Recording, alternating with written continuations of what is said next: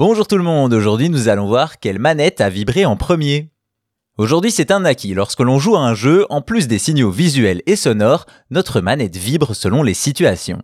Cela apporte plus d'informations aux joueurs mais surtout plus d'immersion. Bien entendu ça n'a pas toujours été le cas et comme souvent il a fallu un pionnier pour faire vibrer nos manettes, retour sur les débuts des vibrations dans les jeux vidéo. Tout d'abord, on peut remonter en 1976 avec Fonz, un jeu de course de Sega sur borne d'arcade, et c'est lui le premier jeu à amener des tremblements aux joueurs. Pour ce qui est des consoles, là aussi, c'est un peu la course.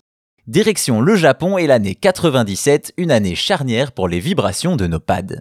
C'est l'année où Sony introduit pour sa PlayStation un nouveau contrôleur qu'on connaît bien puisqu'il s'agit de la première DualShock. En effet, le premier pad qui accompagne la PS1, le sobre PlayStation Controller, se voit remplacé par la DualShock qui présente deux ajouts majeurs, les sticks analogiques, sans doute influencés par la Nintendo 64, et les vibrations, une manette qui est un succès commercial jamais égalé dans le domaine.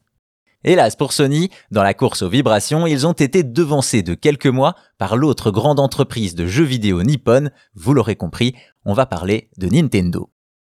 En 96, la Nintendo 64 débarque et un an plus tard, en avril 97, Nintendo amène les vibrations sur ses pads, mais au contraire de Sony, pas avec un nouveau modèle, mais bien un accessoire, le Rumble Pack. Il s'agit d'un périphérique qui s'insère directement dans la manette et fonctionne avec deux piles AAA pour profiter des vibrations dans les jeux compatibles.